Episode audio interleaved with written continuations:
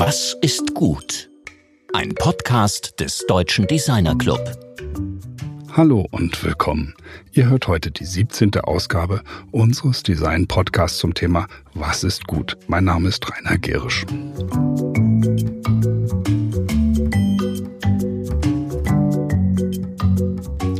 Unser heutiger Beitrag dreht sich um das Thema zukünftige Arbeitswelten.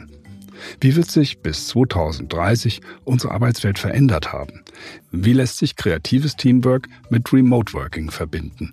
Und wie muss sich die Arbeitswelt verändern, damit alle Menschen davon profitieren? Und wie verändert sich unsere Wahrnehmung von Arbeit und Raum, wenn sich die Grenzen zwischen privaten und öffentlichen Bereichen auflösen? Die Kommunikationsdesignerin Katja Liss bewertet und kommentiert die Highlights der von ihr moderierten Gesprächsrunde mit dem Titel Remote Working 2030 Schöne neue Arbeitswelt. Ein hybrider Event, der vom Cluster der Kreativwirtschaft in Zusammenarbeit mit dem Deutschen Designer Club am 29. Oktober im Vitra Workspace in Frankfurt stattfand. Ja, ein Hallo auch von mir. Ich freue mich sehr, dass ich heute die Highlights aus unserem Podiums-Event äh, vorstellen darf. Das Event mit dem Titel Remote Working 2030, schöne neue Arbeitswelt? Fragezeichen. Wir haben uns bei dem Event ja ganz bewusst damit beschäftigt, ist das jetzt eine schöne Arbeitswelt oder ist es vielleicht auch eine, eine Utopie? Und ähm, ja, es ist ein relevantes Thema. Die Arbeitswelt hat sich gerade in diesem Jahr extrem verändert. Viele Innovationen sind auch passiert. Manche Veränderungen mögen einem vielleicht auch ja, ein bisschen Verunsicherung äh, bringen. Aber äh, wir im DDC und im CLAC, wir haben gedacht, die Podiumsdiskussion soll auf jeden Fall auf dieses Thema New Work, neue Arbeitswelt, Remote Working, flexibles Arbeiten eingehen, weil es einfach ähm, auch vor allem spannend ist, das Ganze aus der Sicht der Kreativen mal zu beleuchten. Ich glaube, dass es das so auch noch nicht gab und es waren extrem ähm, spannende äh, ja, Ergebnisse, aus denen ich heute mal die Highlights vorstellen möchte und auch so ein bisschen ja, weitertragen, was, was machen wir denn jetzt mit den Erkenntnissen? Wie kann es weitergehen? Ich habe es erwähnt, es ist die Sicht der Kreativbranche auf das Thema. Wir gestalten ja generell die Gesellschaft und die Zukunft, unsere Themen ja maßgeblich mit, ob das jetzt Möbel sind, ob das Markenthemen sind, Unternehmenskulturen äh, und so weiter. Gleichzeitig sind wir als Kreative auch selbst betroffen von den Veränderungen in der Arbeitswelt. Äh, auch wir haben dieses Jahr von 0 auf 100 auf Homeoffice umgestellt im März. Also ja, das, das ist, da sitzen wir sozusagen mit allen anderen Unternehmen in einem Boot.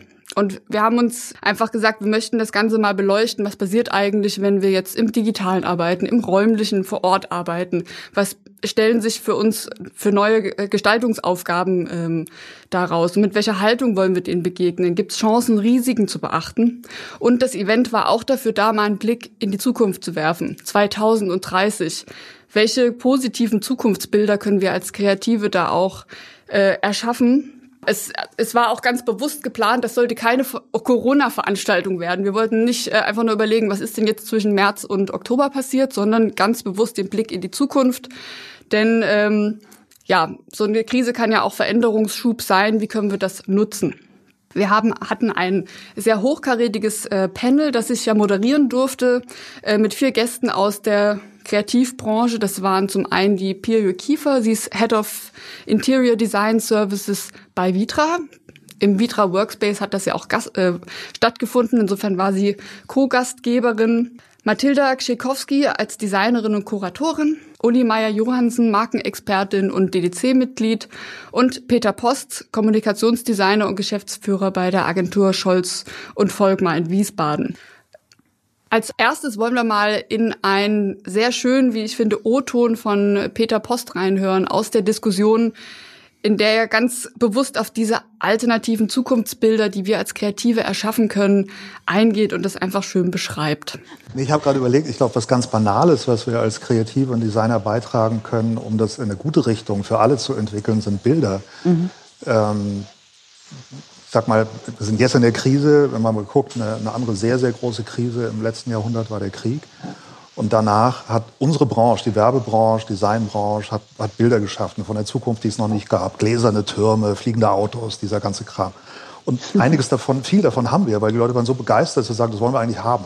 Mhm. Inzwischen wissen wir, eine Menge davon war nicht so eine super schlaue Idee, weil es geht dem Klima nicht gut. Wirtschaftlich haben sich ein paar Sachen so verwachsen, dass man sagt, auch nicht so eine clevere Idee.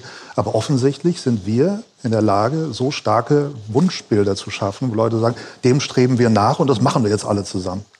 Und es ist einfach an der Zeit für alternative Zukunftsbilder. Also, dass wir auch diejenigen sind, die sagen, nee, Technologie wird uns nicht retten. Hat sie beim letzten Mal auch nicht gemacht, hat sie noch nie gemacht. Es geht um soziale Innovation, es geht nicht um technologische Innovation. Alle warten immer auf das nächste heiße Ding, was uns irgendwie rettet. Totaler Schwachsinn. Und das können wir. Also wir haben es bewiesen, dass wir es können. Das ist ein bisschen in die falsche Richtung gegangen. Und das, also alternative Bilder der Zukunft, das wäre, glaube ich, was, das können wir. Wir haben das Handwerkszeug. Ich möchte an der Stelle noch mal einen Schritt zurückgehen in die Entstehungsgeschichte des Events, wie das organisiert wurde in Zusammenarbeit mit dem Vorstand, dem Olaf Deneberger vom DDC und in der Zusammenarbeit mit den Women of DDC. Wir, äh, wir Women of DDC haben das kuratiert und thematisch bespielt. Und ähm, ja, uns war, ich sagte es eingangs schon bewusst, ähm, wichtig, dass wir die Zukunftsperspektive in das Thema reinbringen. Wir haben überlegt, auf welches Event würden wir aktuell gerne selbst gehen und waren ganz schnell bei dem Thema neue Arbeitswelten. Wie gesagt, es betrifft uns einfach alle selbst. Und kurz nochmal, was ist das eigentlich, ähm, Women of DDC? Wir haben 2018 eine Plattform innerhalb des DDCs gegründet. Es geht darum, ähm, die Gestalterinnen im DDC auch deutschlandweit sichtbarer zu machen, uns zu vernetzen und das Unternehmerinnentum einfach zu fördern. Und in dem ähm, äh, Kontext sind wir jetzt ungefähr 40 Aktive äh, im DDC und haben auch ähm, weitere Veranstaltungen monatlich, den DDC Women's Table, der jetzt natürlich auch digital stattfindet. Ähm, und da muss ich auch aus eigener Erfahrung sagen, diese digitalen Meetings, die vorher ja vor Ort stattfanden, die haben uns noch mal ganz anders zusammengeschweißt. Es ist es ist witzig, natürlich ist es toll, sich vor Ort zu treffen und ich wünsche mir, dass das bald wieder geht. Aber diese Zoom-Meetings, DDC Women's Table digital, einmal im Monat, die haben uns nochmal auf einen, ja, auf, auf einen ganz anderen thematischen, inhaltlichen Weg gebracht. Wer schon mal in einem Zoom-Meeting war, weiß, alle können nur eine Person zuhören, weil das Mikrofon kann nur eine Stimme gleichzeitig abspielen. Das heißt, ähm, wenn man einfach in, über Projekte spricht, zusammenarbeitet, über Themen spricht, ist das eine sehr fokussierte Arbeit und wir haben uns dadurch nochmal ganz anders kennengelernt und auch unsere eigene Kultur, die wir leben im Verein, nochmal weiter entwickelt und ausgebaut. Und da mache ich jetzt wieder die Brücke hin zu unserem Event, zur, zum Remote Working 2030, zur Diskussionsrunde. Denn Unternehmenskulturen zu leben, das ist ja auch ganz wichtig für die Arbeitswelt. Egal, ob das jetzt im Digitalen ist oder im, im Räumlichen. Und da leite ich nochmal über auf ein Plädoyer von Pirjo Kiefer als Innenarchitektin von Vitra. Ein Plädoyer für das Büro 2030. Und ähm, ja, was da die Rolle der Unternehmenskultur ist. Also obwohl wir alle wahrscheinlich 20, 30 Profis sind mit Remote Work, ähm, wird es immer noch das Büro geben. Es wird nicht sterben, aber seine Aufgabe wird sich total verändern, ähm, weil es wird nicht mehr ein Abbild sein von äh, tayloristischen Modellen oder hierarchischen Strukturen, sondern es wird eher eine soziale Plattform, weil ich glaube, was wir alle gemerkt haben, ist, dass wir ähm, äh, ein soziales Wesen sind und den anderen eben suchen. Und somit wird es eben ein Ort sein, wo ich äh, meine Mitarbeiter treffe, meine Kollegen treffe, wo ich mich austauschen kann, aber wo ich eben auch meine Leidenschaft frönen kann, wo ich kreativ äh, arbeiten kann, wo ich mich austauschen kann in kollaborativen Workshops etc. Ähm, und äh, was, was ganz speziell sein wird, denke ich, oder was sehr wichtig sein wird, ist, dass ich auch eintauche in die kulturelle Struktur des Unternehmens, für das ich mich ganz bewusst entschieden habe und dann auch gewisse Rituale pflegen kann, die mir in der Arbeit und auch äh, in meiner Entwicklung äh, helfen werden. Und ähm, das wird aber auch nur ein Baustein sein. Also wir stellen uns vor, dass es ein Arbeitsökosystem geben wird, ähm, wo das Office und das Homeoffice ein Teil davon sind und natürlich aber auch ganz stark der digitale Raum, äh, der sich auch verändern wird, der mir viel mehr, also der viel kreativer ausgestattet sein wird und wo ich eine emotionale Komponente auch einbringen kann über Avatare zum Beispiel, also dass äh, dieses menschliche, emotionale dann auch im digitalen Raum übertragen werden kann. Und somit habe ich eben ein Arbeitsumfeld, wo ich ganz frei entscheiden kann und wirklich sehr bewusst äh, habe ich Lust aufs Büro oder bleibe ich lieber zu Hause? Und je nach Arbeitsmodi, in dem ich bin oder nach äh, Stimmung, ähm, ist mir das frei gegeben. Und aus diesem Plädoyer für das Büro der Zukunft, in dem Unternehmenskultur weiterhin gelebt wird, Daraus entspann sich eine wirklich gute Diskussion zum Thema kreatives Zusammenarbeiten in der Zukunft. Wir haben in der Diskussion ganz bewusst eine sogenannte Regnose angewendet. Das ist äh, ein Begriff, der wurde von Matthias Hawks dieses Jahr vor allem zur Bewältigung der Corona-Krise auch ähm, äh, geprägt. Das ist eine Technik, in der man aus der Zukunft zurückblickt und überlegt, wie sind wir denn da hingekommen? Also von heute zu sagen, ähm, diese positiven Zukunftsbilder in zehn Jahren, was können wir heute schon tun, um dahin zu kommen? Wie können wir unser Verhalten äh, heute schon steuern, auch als Kreative, um da positiv einzuwirken? Und da äußerte sich äh, Uli Meyer-Johansen ganz äh, wunderbar zum Thema magische Inspirationsräume, die sie damals äh, bei der großen Agentur Meta Design, die sie ja mit gegründet hat, etabliert hat ich hatte so äh, das Gefühl, es braucht eigentlich für ein Projekt, wo wir in so einen Denkraum gehen, tatsächlich einen Raum, an dem wir diese, dieses Wissen verorten können. Und äh, das ist wie so ein morphogenetisches Feld. Es, es lädt sich auf mit dem Wissen und mit den Themen. Und äh, das ist, äh, das ist eine, eine Wahrnehmung, die auf der emotionalen, sinnlichen Ebene eigentlich und nicht nur auf dem faktischen ist. Äh, und das ist, das ist hochspannend. Ich glaube, diese Dimension müssen wir überhaupt wieder neu entdecken. Dass es Räume gibt, äh, die einen selbst inspirieren, die unterschiedliche Aspekte zulassen und äh, also ich kann es nur jedem empfehlen, wenn ich an einem großen und langen Projekt arbeite, es braucht einen Raum, wo sich alle wiederfinden. Sie können dann immer wieder nach Hause gehen oder in einem Coworkspace arbeiten oder im Homeoffice. Aber wenn man sich dieser Thematik nähert und in, dem Ra in den Raum betritt, das ist wirklich magisch, mhm. dann ist das Wissen wieder da. Ja? Mhm. Es bindet mhm. zurück, es ist also Religio, das ist ja eigentlich Religion, heißt ja Rückbindung.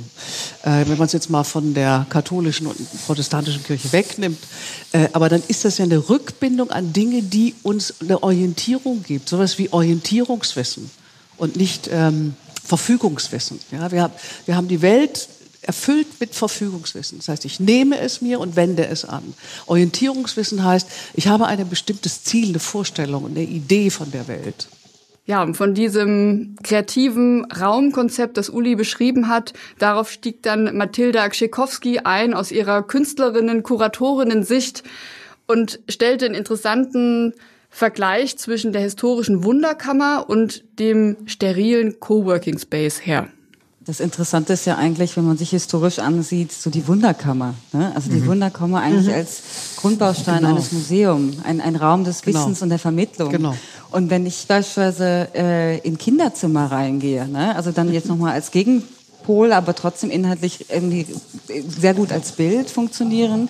Wenn ich in ein Kinderzimmer reinkomme, mir geht das Herz auf. Egal, ob das da jetzt Steine stehen oder Filzstifte oder Maler oder irgendwelche Kuscheltiere. Ich habe als erwachsene Person das Gefühl, ich möchte in diesem Raum agieren, ja, weil er extrem viel bietet. Ja, also es bahnt so Möglichkeiten auf.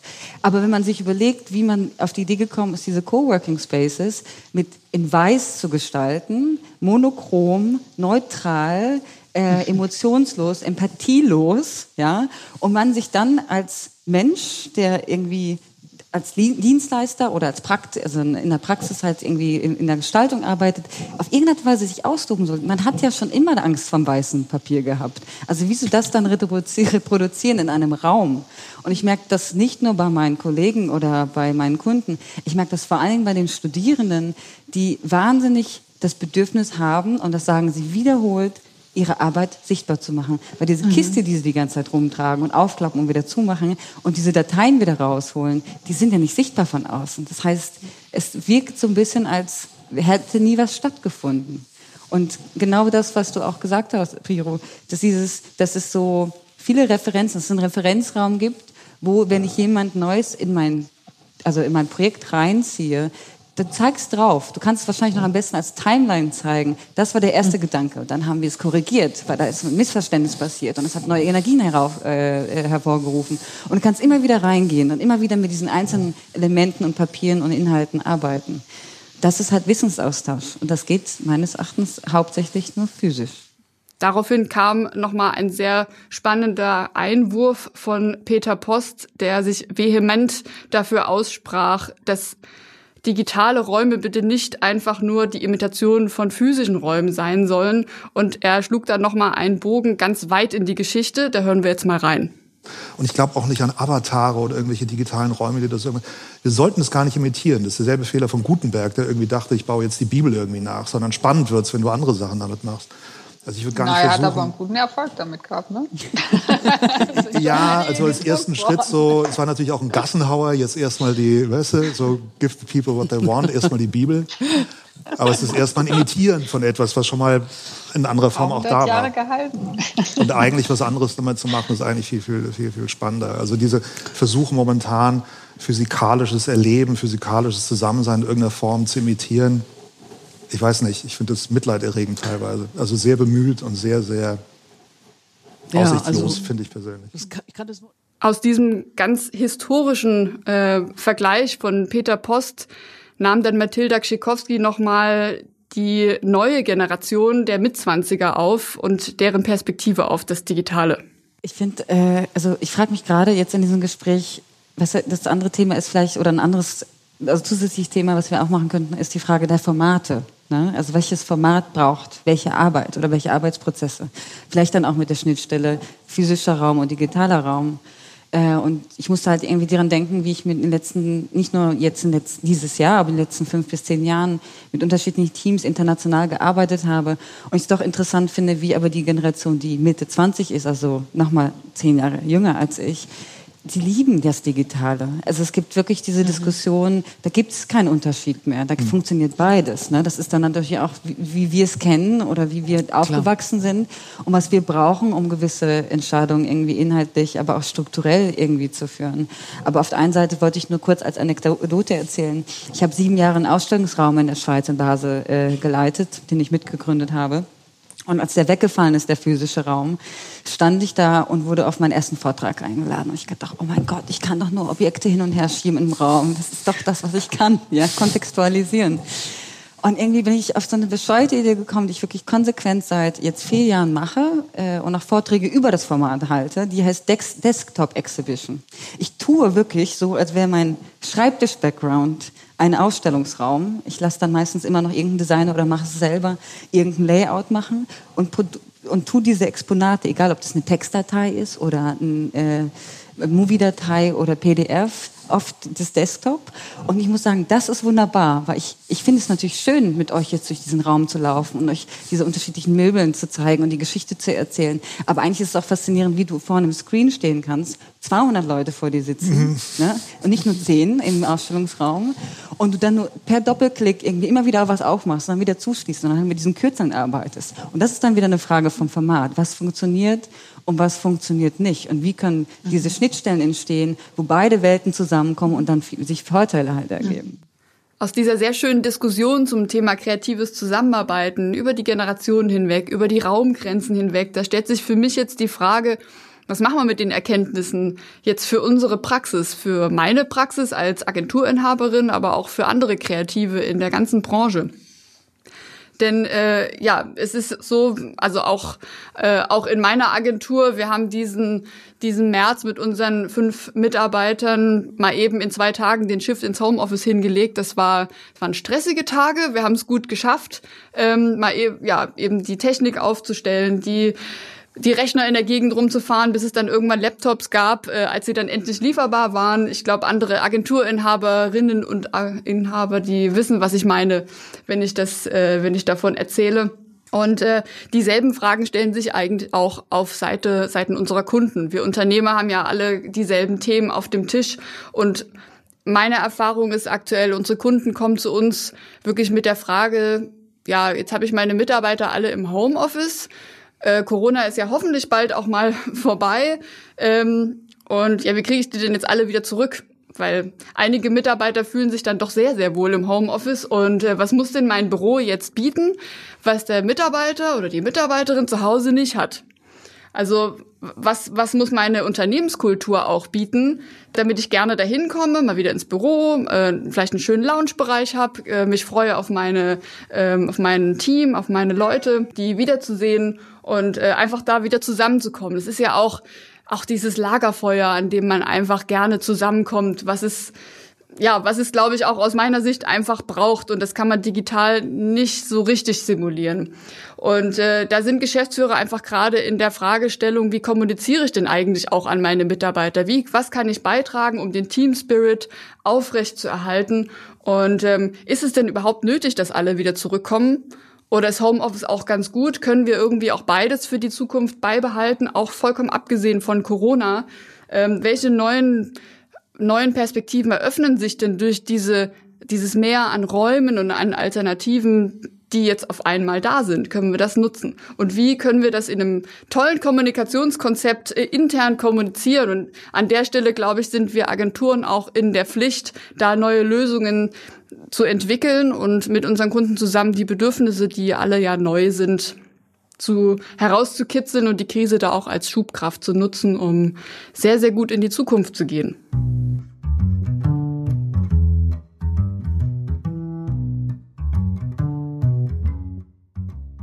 Wir erlauben uns an dieser Stelle eine kleine Werbeunterbrechung in eigener Sache. Es geht um Was ist gut, unseren Wettbewerb für weltverbesserndes Design. Unter der Schirmschaft von Professor Friedrich von Borries fragen wir, wie entwerfen wir sinnvolle Dinge? Wie gestalten wir zukunftsfähige Lebensräume? Und wie ermöglichen wir soziale Beziehungen? Es geht also um Produkte, um Räume und um Kommunikation. Was ist gut, ist kein üblicher Designwettbewerb. Wir suchen nicht nach den glossy Lösungen, die normalerweise nach allen Regeln der Kunst eine Auszeichnung verdient hätten, sondern nach den Projekten, die man schon immer machen wollte, weil sie gut und wichtig sind. Sie können klein sein oder groß, durchgeknallt oder realistisch, Hauptsache, sie wollen die Welt verbessern. Denn wir glauben, dass Gestalterinnen und Gestalter dazu einen wichtigen Beitrag leisten können. Und weil alles anders ist, gibt es auch keine richtige Jury, sondern alle Teilnehmerinnen und Teilnehmer treffen sich Ende April 2021 in Frankfurt zu einem Workshop, diskutieren miteinander und küren die Gewinner. Wir freuen uns auf eure Ideen.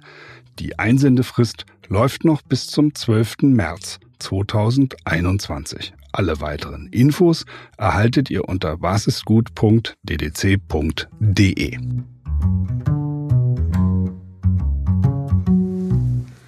Um nochmal auf unser Event, unsere Diskussionsrunde zurückzukommen. Wir hatten da auch das Thema, wie sieht's denn mit der Gesellschaft und unserer Verantwortung als Kreative aus?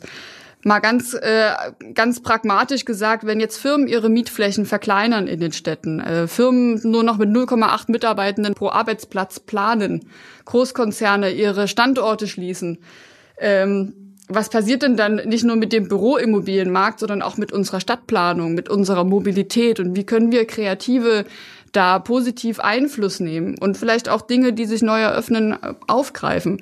Hierzu hatte Pirjo Kiefer als Innenarchitektin aus ihrer Perspektive noch einen tollen Beitrag. Das war auch äh, auf eine Frage aus der Chat-Community. Das war ja eine sehr interaktive, äh, hybride äh, Veranstaltung in der es einfach der Frage ging es darum, um alternative Arbeitsorte, die vielleicht auch nah am Wohnort liegen. Und da hören wir jetzt mal rein, was sie dazu sagt. Aber diese Nachbarschaftshubs die sind absolut relevant aus, aus vielen Gründen. Und da gibt es auch echt schon, ähm, gerade in Chicago ist man da dran und auch Detroit, der Maurice Cox ist da sehr engagiert, dass man wieder Bereiche schafft, also quasi Netzwerke von Dörfern innerhalb einer Stadt. Und dazu gehören auch Orte der Arbeit. Also das könnten jetzt Orte sein wie Coworking Spaces, aber äh, was wir uns auch vorstellen könnten, weil es eben um die Verankerung gewisser Kultur und Werte geht, äh, Satelliten von, von einem Headquarter, wenn man es noch so nennen will, oder einer, einer Firma, die aber durchaus in 15, 20 Minuten äh, fußläufig am besten oder Rad zu erreichen sind.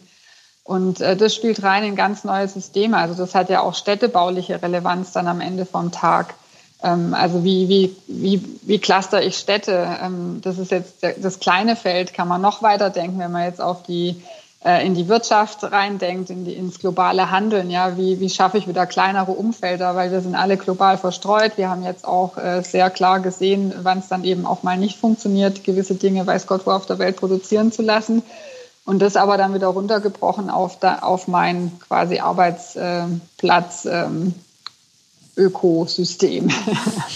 Das, das finde ich unheimlich interessant, das mal zu betrachten. Und das hat auch nochmal den Effekt, also Homeoffice ist wirklich so ein bisschen vielleicht auch elitär, ja, wenn man es sich leisten kann, mehr Räume zu haben, wo äh, man auch als Paar vernünftig arbeiten kann, beziehungsweise auch die Kinder versorgt hat.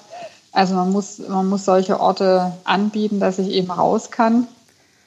Aus der Perspektive von Pio Kiefer zum Thema Stadtplanung und Raumplanung heraus hatte Uli Meyer-Johansen dann noch einen äh, sehr schönen Beitrag zum Thema, äh, wie vernetze ich denn eigentlich die Kompetenzen innerhalb eines Raumes, um die Problemlösungen noch kreativer zu machen. Allein den Raum zur Verfügung zu stellen, funktioniert leider nicht. Ja, also so ich, äh, diese Working Spaces, äh, die sind ja Co-Working Spaces. Man hat das Gefühl, man trifft sich am Anfang und sagt, oh, wir müssen unbedingt was, wir müssen uns unbedingt austauschen. Es passt ja total. Es passiert nie. Vergiss es. das heißt, es braucht jemand, der das initialisiert, der da an der Ver Vernetzung der einzelnen Kompetenzen tatsächlich ein Interesse hat. Also es passiert nicht von alleine, weil natürlich jeder in seinem Alltag versinkt. Ja, das ist relativ normal. Also mehr Kompetenzen einbinden, Wissenschaft, Wirtschaft einbinden, Ingenieure dazu holen, mit Designern, Dialoge. Also ich glaube, das ist überhaupt eine Form. Vielleicht könnte Vitra sich ja auch so ein Modell überlegen, dass sie sagen, wir gehen eine Dimension weiter. Also es geht nicht nur um den Tisch und den Stuhl und die Wand und ich weiß nicht was und nicht nur weiß und vielleicht auch bunt, sondern da geht es ja überhaupt über die, äh, das Zusammenkommen der Menschen an und für sich und des, Problem, des gemeinsamen Problemlösens. Das fände ich großartig.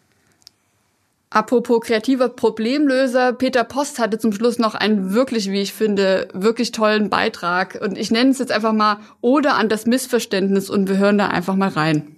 Wie ich vorhin auch gesagt habe, ich hatte so meine wertvollsten Momente mit, Missverständnissen. Also dann sagt einer so, äh, das wäre eine gute Idee. Ach, du meinst so? Nee, meine ich nicht, aber ist noch besser. Und ja, genau. dazu brauchst du einen anderen Menschen. Das kriegst du alleine nicht hin. Ja, ja, also genau. man, man, kann sich genau. selber nicht missverstehen. Genau. Und ich, ich finde, der Missverstand ist ein total unter, untergeschätztes äh, Instrument in der Kreation. Ja, und aus dieser positiven Fehlerkultur, nenne ich es jetzt einfach mal, möchte ich ein Gesamtfazit äh, schließen für, für den, ja, den Themenkomplex, für die Diskussion.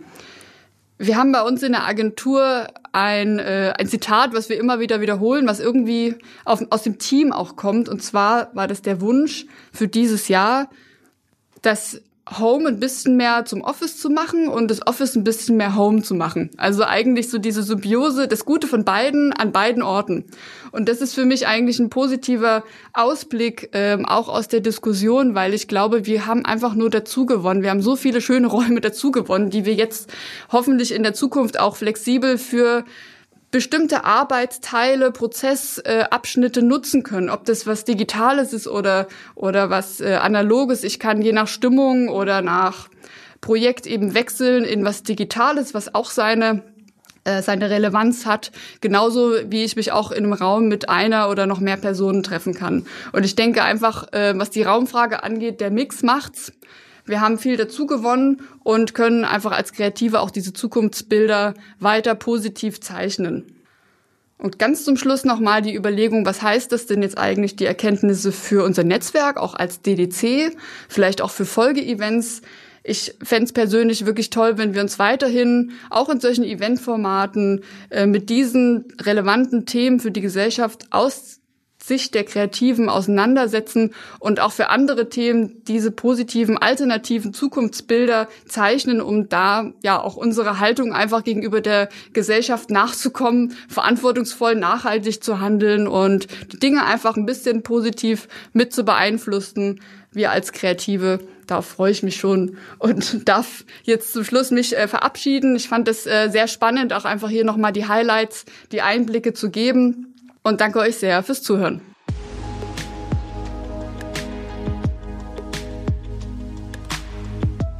Herzlichen Dank an Katja für diesen interessanten Bericht.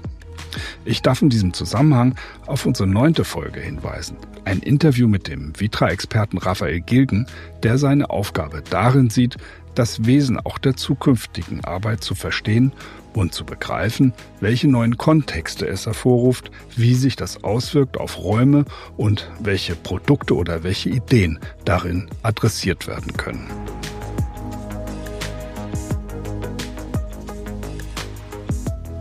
Am kommenden Montag sprechen wir mit Alexander Wagner, einem Autor, Sprecher und Leiter freier Theaterprojekte, die von der Stadt München mehrfach gefördert und ausgezeichnet wurden.